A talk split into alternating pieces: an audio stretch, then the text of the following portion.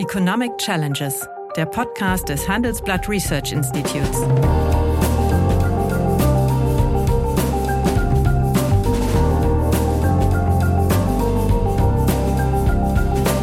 Bert Rürup, der Chefökonom des Handelsblatts, diskutiert mit Michael Hüter, dem Direktor des Instituts der deutschen Wirtschaft, wöchentlich aktuelle wirtschaftliche Herausforderungen. Für Deutschland wie für die Weltwirtschaft. Da ist etwas verschenkt worden und ich glaube, äh, das werden wir auch nicht mehr äh, heilen können. Da bin ich fest von überzeugt. Also das hat also mit Marktwirtschaft eigentlich nichts zu tun. Nein, wir können auch keine Rücksichtnahme von irgendjemandem erwarten. Wenn der Westen sich schützen soll, sollen sie gewisse westliche Werte haben. Wenn die Menschen dem nicht folgen durch ihre Wanderungsbewegungen, dann bauen sich natürlich enorme äh, Spannungen und Konflikte auf. Ja, hallo, guten Tag, lieber Michael. Grüße dich, Bert. Nun ja, äh, da Außenpolitik ja immer auch eine außenwirtschaftliche Dimension hat, möchte ich heute mit dir ein oder zwei außenpolitische Themen diskutieren. Fangen wir mit dem ersten an.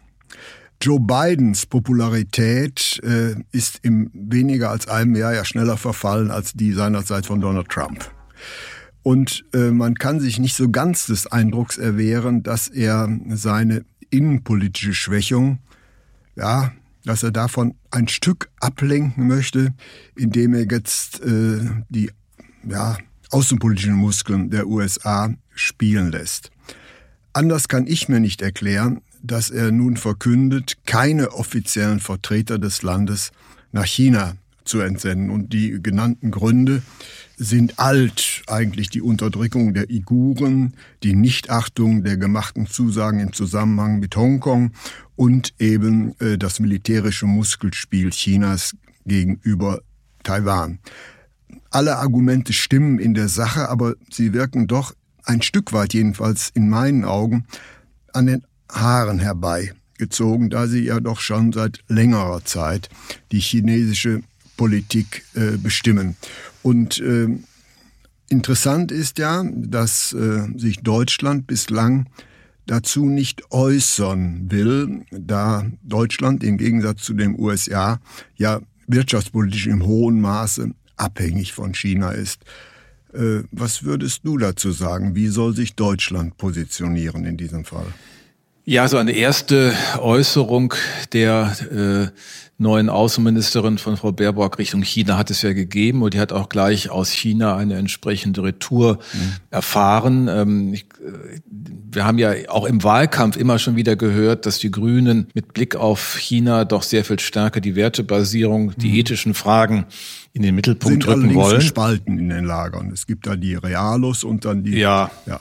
Ja, aber ich glaube, das ist ein Teil äh, des Gleichgewichts in dieser Partei. Ähm, die Realwirtschaft oder Realo-Dinge macht Habeck im Wirtschafts- und Klimaministerium und äh, im Außenministerium versucht sie diese Dinge zu machen. Und du hast ja zu Recht gesagt, Außenpolitik ist auch immer Außenwirtschaftspolitik. Also das kann durchaus heikel werden. Sie wird sich vermutlich auch ziemlich viele blutige Nasen am Anfang dabei holen.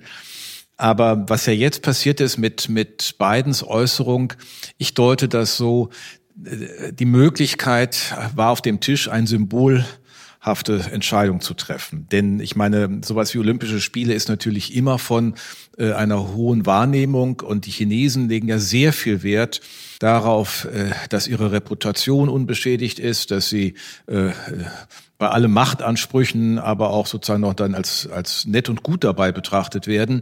Und nun hat er die Möglichkeit, ähm, über die Winterspiele ein deutliches Signal zu setzen, symbolhaft.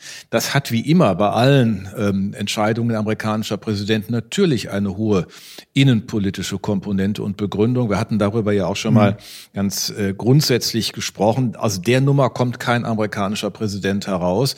Joe Biden hat ja das Dilemma, dass er im Grunde wichtige Pakete durch den Kongress gebracht hat. Ähm, das Konjunkturpaket, das Infrastrukturpaket, es fehlt jetzt noch das Sozialpaket. Aber nicht in den gewünschten Dimensionen von ihm gewünschten. Ja, naja, allein das Infrastrukturpaket, ja. das Dreifache eines Jahreshaushalts des Bundesstaats in den USA. Und interessanterweise sind ja die eigentlichen Politikinhalte auch ähm, zustimmungsfähig. Also ein Großteil äh, der Bevölkerung, zwei Drittel, finden das auch gut, weil die alle sehen, wie die Infrastruktur mhm. ist und was da zu tun ist. ist. Ja. Mhm. Und das, die, die, die äh, das Ansehen liegt ja, oder das schwache Ansehen des Präsidenten hat ja einerseits damit zu tun, dass sie eigene Leute äh, haben, die sich gegen den Präsidenten profilieren, es gar nicht mal die Republikaner sind, sondern äh, bei den Demokraten, sie haben ja im Senat mit der Stimme der Vizepräsidentin äh, eine die entscheidende Mehrheit. Also die Schwächung liegt auf der eigenen Seite. Bei das hat man ja häufig bei Haltungspolitik, die Demo linkere Parteien oder links der Mitte Parteien eher machen, äh, dann noch, äh, egal was es kostet, mhm. sozusagen gemacht wird. Und das andere Thema ist, er hat ja seine Administration vor allen Dingen auch die Zusammenarbeit mit der Vizepräsidentin nicht im Griff. Die Vizepräsidentin enttäuscht. Das alles ist dieses Paket. Jetzt hat er die Möglichkeit gehabt, sich dazu zu äußern. Und das ist natürlich Symbolpolitik. Ich meine, ob die Olympischen Winterspiele mit und ohne Amerikaner stattfinden, ist am Ende ja ja, auch nicht, da, da wird die Nein, Welt sich nicht von verändern. Man weiß aber noch, die Olympischen Spiele in Moskau äh, wurden vom ja. Westen boykottiert, äh, die in Los Angeles vom Ostblock. Und was hat's gebracht? Nichts außer ent, äh, enttäuschten Sportlern, die also ihr Leben lang umsonst genau. trainiert haben. Nach einer kurzen Unterbrechung geht es gleich weiter. Bleiben Sie dran.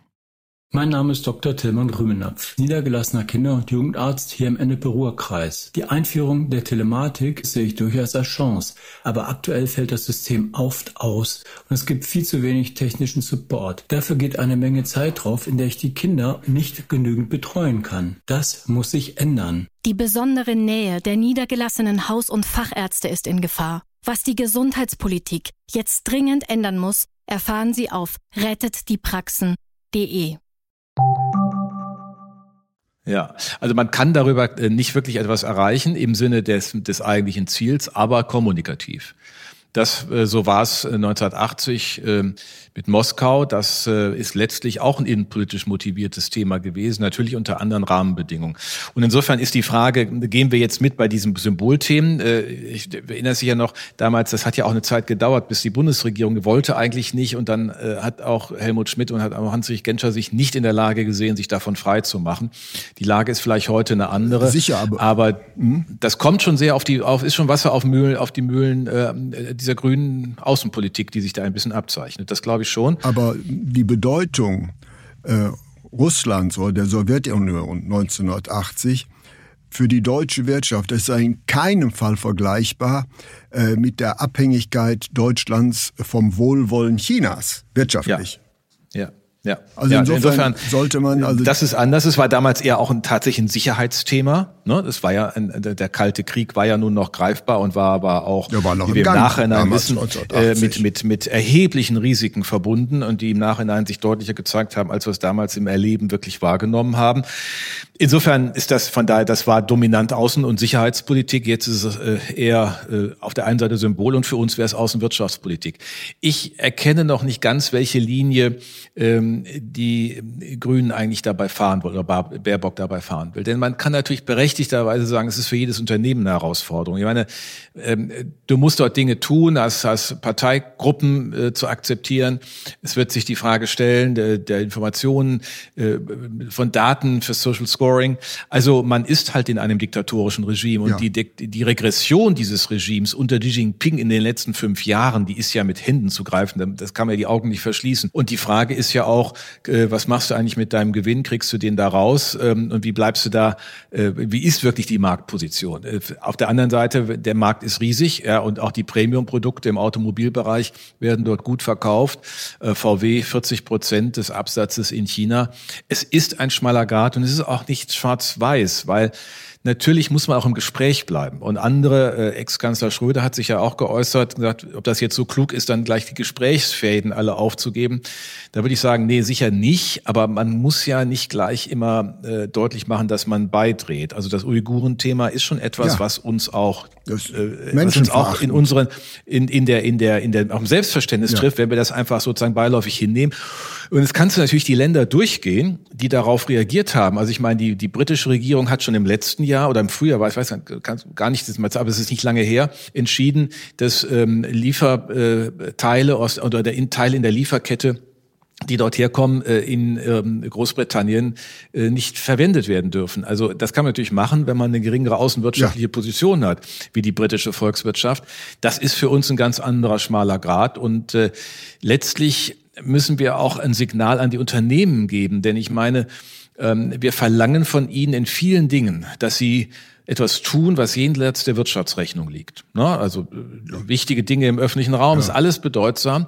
Aber was kann man hinter sich lassen, wenn man in einem solchen Umständen, in einem solchen diktatorischen Regime unterwegs ist, das aber viel in den letzten Jahrzehnten an ökonomischer Dynamik für uns gebracht ja. hat. Und insofern sowohl als Zielland der Exporte wie als als äh, ja. Lieferant von Vorprodukten. Ich glaube, der erste Punkt ist, dass man einfach mal Naivität beiseite legt. Natürlich ist es ein großes und interessantes Land, und aber es ist ja auch kein Land, das äh, auf festen Füßen, betonierten Füßen steht. Es sind zum Teil tönerne Füße. Ähm, äh, greifbar allein in der Fehlallokation von Kapital im Immobilienbereich. Wir reden über Evergrande, mhm. aber wenn man sich das anschaut, da gibt es Städte, die sind da gebaut worden, da wohnt keiner. Auf mhm. der anderen Seite hast du Städte, die sind völlig sozusagen voll mit Menschen, aber völlig unterausgestattet mit Infrastruktur. Also wenn man Städte nimmt, du äh, und die äh, die U-Bahn-Linien im Vergleich jetzt zu den äh, internationalen Standard, dann sind sie auch unterausgestattet. Also die die die Sprengkraft in diesem Land aufgrund einer Steuerungs Philosophie, das im Detail machen zu können, aber wenn die Menschen dem nicht folgen durch ihre Wanderungsbewegungen, dann bauen sich natürlich enorme äh, Spannungen und Konflikte auf und das muss man sehen. Wir haben auch immer wieder gesprochen über die schwachen Kapitalmärkte und im Grunde abhängigen Kapitalmärkte. Das ist mal der erste Punkt, sich nicht immer gleich sozusagen ins Boxhorn jagen zu lassen und dann einfach auch mit der Tatsache spielen, dass die Chinesen in besonderer Weise auf ihr Ansehen, auf ihre Reputation ja so hohen Wert legen. Das ist, das ist recht, das ist, das ist richtig. Das also, äh, ändert aber, aber nichts daran, dass mittlerweile China so dominant, so wichtig mhm. geworden ist für Deutschland, welches ja am, am intensivsten in die internationale Arbeitshalle mhm. eingebunden ist, äh, im Vergleich zu allen anderen entwickelten Staaten. Und äh, was äh, wirtschaftlich in China passiert, berührt beispielsweise die USA gar nicht. Das heißt, der Offenheitsgrad der USA ist ja. erschreckend gering und die Verbindungen ja. wie China sind nicht da. Und genau das ist bei Deutschland das Gegenteil der Fall. Und da ist schon auch ein ja, Konfliktpotenzial da. Da ist ein Konfliktpotenzial, aber wenn du jetzt mal nimmst, wir haben ja auch darüber gesprochen in einer anderen Runde über das neue äh, Global Gateway. Ja. Programm der EU, über die EU auch Gegenmodelle zum Seitenstraßenprojekt zu schaffen. Am Ende ist immer die Frage, wie viel sind wir eigentlich bereit, von Deutschland aus in die europäische Integration zu investieren? Und wenn ich mir mal anschaue, was wir verteidigungspolitisch alles nicht tun, weil wir das Geld nicht dafür mhm. ausgeben wollen und was wir aber auch an Geld auf der Straße liegen, dass wir einfach ineffizient sind. Also wir geben halb so viel für die Verteidigung aus wie die USA. Und wir sind weniger als halb so äh, kraftvoll ja, in dem. Also ja, haben, das ist, dass die Relationen stimmen mhm. gar nicht. Das ist alles ineffizient. Wir haben ein Beschaffungswesen, wenn man das mal auf, wir haben über 140 Waffensysteme. Ja. Die Amerikaner haben viel weniger, die haben so im zweistelligen Bereich. Äh, was man einsparen könnte, das geht schnell auf 100 Milliarden, wenn man im Bereich der Verteidigung wirklich die Beschaffung auf europäischer Ebene zusammenlegt. Das hat natürlich auch volkswirtschaftliche oder mhm. zunächst mal betriebswirtschaftliche Kosten, weil in dem Bereich der Rüstungs- und Sicherheitsunternehmen äh, äh, auch viele sind, die dann mit ihren vielfältigen Angeboten auch nicht mehr so zum mhm. Tragen kommen. Also wir haben da ein Potenzial, aber ähm, es ist schon so, dass, äh, dass wir da uns nicht rantrauen. Ja. Und ich finde auch dazu im Koalitionsvertrag übrigens wenig. Ich weiß nicht, wie du den Europaabschnitt findest. Aber der, der, der ist recht äh, luftig. Aber jetzt nochmal zurück. Also die Seidenstraße ist in meinen Augen ein neomerkantilistisches Programm. Ja. Und wir antworten mit einem neomerkantilistischen Programm. Dessen muss man sich auch bewusst sein. Klar, es ist also das äh, nur also das mit, mit dem Freiheitsversprechen. Mit der Marktwirtschaft also eigentlich nichts zu tun. Es geht halt natürlich um die mhm. wirtschaftlichen Interessen der Veranstalter. Das ist auf ja. einen Seite China, auf der anderen Seite der EU. Und äh, das hat wenig, sagen wir mal, mit Menschenrechten zu tun. Das ist knallhart Ökonomie. Das soll man machen, das ist nicht falsch, aber man muss wissen, was man hier macht ja, das, der einzige, die einzige Chance darin liegt, glaubwürdig zu sein, das ja auch nicht in diesem wirklich, also jetzt im Worte Sinne, merkantilistischen Sinne, die Dinge vorzugeben, sondern Geld zur Selbstentwicklung ähm, zu bereitzustellen und das stärker auf die Strukturen vor Ort zu setzen. Das ist natürlich ein langer Weg äh, und das ist auch keine einfache Geschichte. Diese Länder sind ja vielfach auf in ihrer Verwaltungsstruktur, in ihrem politischen Handeln dann äh, gar nicht in der Lage dazu. Und da ist dann so ein Angebot wie aus China etwas, was viel passgenauer ist. Ne? Ja. Das wird scheinbar einfach, es wird gesagt, was kommt und das und das und das finanzieren wir euch und ihr zahlt das dann zurück. Die Stunde der Freude wird kommen, wenn die alle die, die Rückzahlungen machen. Aber insofern, diese, im Grunde kreisen wir ein bisschen um die Feststellung, dass wir da einer gewissen nicht nur Dilemma, sondern fast Gefangenensituation ja. sind. Also gibt es keinen, keinen, sagen wir mal, schmerzlosen äh, Ausweg. Und es kommt ja jetzt noch ein zweiter Konflikt hinzu. Irgendwie hängen die ja zusammen. Äh, der Konflikt zwischen äh, äh, Russland und der Ukraine mhm. und der doch äh, rigiden Position, äh, die äh, auch da beiden vertritt. Das ist ja auch wieder nach Stellvertreterkrieg kann man nicht sagen. Aber hier haben wir ja letztlich wieder ein Aufleben des alten Systemkonflikts. Im Grunde ja. Und das, was, was lange nicht so gesehen wird, was in den letzten sechs, sieben, acht Jahren wir realisieren mussten, dass Putin im Grunde genau in diesen Kategorien unterwegs ist seine Enttäuschung darüber, äh, dass er mehrfach das, was er dem Westen angeboten hat oder was der Westen auch versprochen ja. hat, als nicht glaubwürdig wahrnehmen musste, ist bei Ihnen eine völlig äh, äh, sozusagen emotionsfreie, äh, fast sarkastische Politik eingetreten und den Westen dort zu pieksen, wo es geht. Und äh, ähm, wir müssen akzeptieren, dass wir, dass die Ukraine in einer schwierigen Lage ist, dass wir die aber nicht in die NATO holen können, wie manche mal gedacht haben. Das wäre das Ende äh, dieser, dieser friedlichen Situation. Das heißt, wir müssen auf der einen Seite deutlich machen, dass das nicht geht ähm, und dass die Kosten hoch sind. Insofern hat ja Biden schon recht. Aber auch hier gilt, man hat den, den Putin sofort rausgeschmissen aus den G8-Konsultationen. Ja, war ein Fehler. Als es losging mit, mit der Krim. Das war 2014, 14, wenn ich ja. das richtig mhm. erinnere. Und äh, im Grunde ist das völlig absurd, weil ich meine, ich brauche ja gerade dann einen Tisch, an dem ich äh, ins Gespräch komme und muss nicht ständig hinterherlaufen oder muss dann irgendwelche neuen Formate entwickeln. Das sind so Dinge, man, man muss halt mit den, mit den Leuten eigentlich erst recht dann reden, wenn es mies ist und mhm. nicht, wenn es gerade schön ja. ist. Und äh, da ist etwas verschenkt worden und ich glaube, äh, das werden wir auch unter Putin nicht, nicht mehr äh, heilen können. Da bin ja. ich fest von überzeugt. Das muss ein Nachfolger, nun irgendwann ist ja mhm. bei ihm auch mal Schluss, mhm. äh, dann anders gestalten. Da müssen neue Chancen genutzt werden. Aber mit ihm werden wir dieses Katz- und Maus-Spiel weiter erleben. Eiskalt völlig unsentimental, egal ob da Menschen bei umkommen oder nicht, das ist für ihn auch äh, einfach Politik. Und Politik kann mhm. auch zu solchen Folgen führen. Und äh, wenn wir das nicht bei ihm sehen, dann werden wir mit guten Zureden das nicht hinbekommen. Nein. Insofern ist das, du hast völlig recht, der zweite Konflikt. Und dann sind wir aber eigentlich an einer, einer völlig äh, komplizierteren Struktur. Auf der einen Seite ökonomisch gefangen ja. in der Situation ja. Richtung China.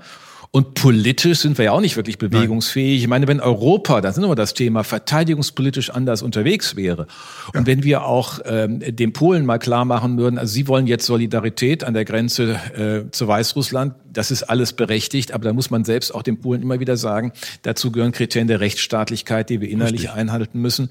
Also im Augenblick ist da schon viel auf der schiefen Bahn.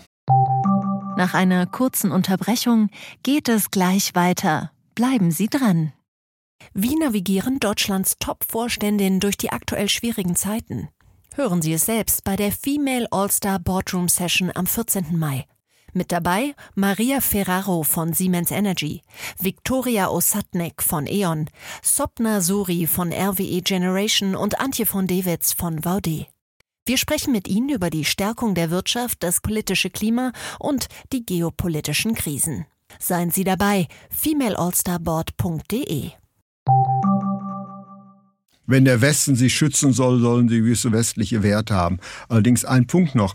Die intellektuelle Redlichkeit gebietet es natürlich, darauf hinzuweisen, dass es die deutsche Wiedervereinigung äh, eigentlich unter der Voraussetzung gegeben hat, dass die NATO nicht näher an Russland heranrückt. Und deswegen ja. äh, äh haben die hier ein Trauma. Also im, im gewissen, das, das ist, das, das ist so, verstehen. das ist das und er ist dann auch, wenn man erinnert, als er im Jahr 2000, wenn ich das richtig zeitlich einordne, die Rede im Reichstag gehalten hat damals, das war ein Angebot an den Westen und der Westen hat es im Grunde nicht aufgegriffen.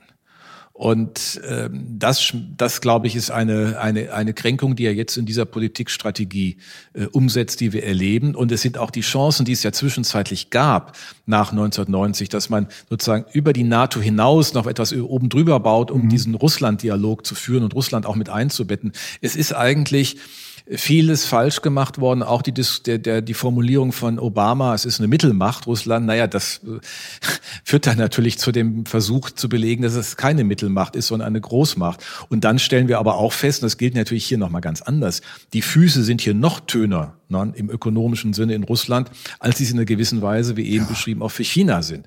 Wir haben dort kein Innovationssystem, wir haben wirklich eigentlich kein Geschäftsmodell keine Industrie. jenseits von Öl und Gas. Ja. Also ja? wie sagte äh, Kanzler Helmut Schmidt so schön, Obervolta mit Atomraketen. Aber das ja. aber, aber das, in, das einer bestimmten Weise? Das stimmt, stimmt natürlich, nämlich die gesamtwirtschaftliche Leistung Russlands ist etwa so groß wie Südkorea. Also der, der Reichtum äh, Russlands hm. liegt unter der Erde eigentlich eigentlich. Aber das war auch schon im Zarenreich so. Und das ist natürlich, sagen wir mal, eine, eine mental eine ganz schwierige Situation. Man will als Weltmacht gelten, ist es ökonomisch allerdings nicht. Und deswegen setzt man aufs Militärische. Und deswegen ist, ja. sind diese Konflikte umso ernst zu, ne, umso ernster zu nehmen, ja. da ökonomisch dieses Land so viel nicht zu verlieren hat nicht zu verlieren hat und auch in den letzten 20 Jahren nicht wirklich äh, vorangekommen ja. ist. Ich meine, unter Jelzin war das alles äh, sowieso in sehr schwierigen Oligarchenkapitalismus. Äh, so, ja. da hat er ein Stück aufgeräumt, Putin, aber er hat ja kein neues Modell daneben setzen können. Es mhm. funktioniert ja immer nach dem Motto, ich habe den Haushalt einigermaßen ausgeglichen, wenn das Barrel Öl 80 Dollar kostet oder so.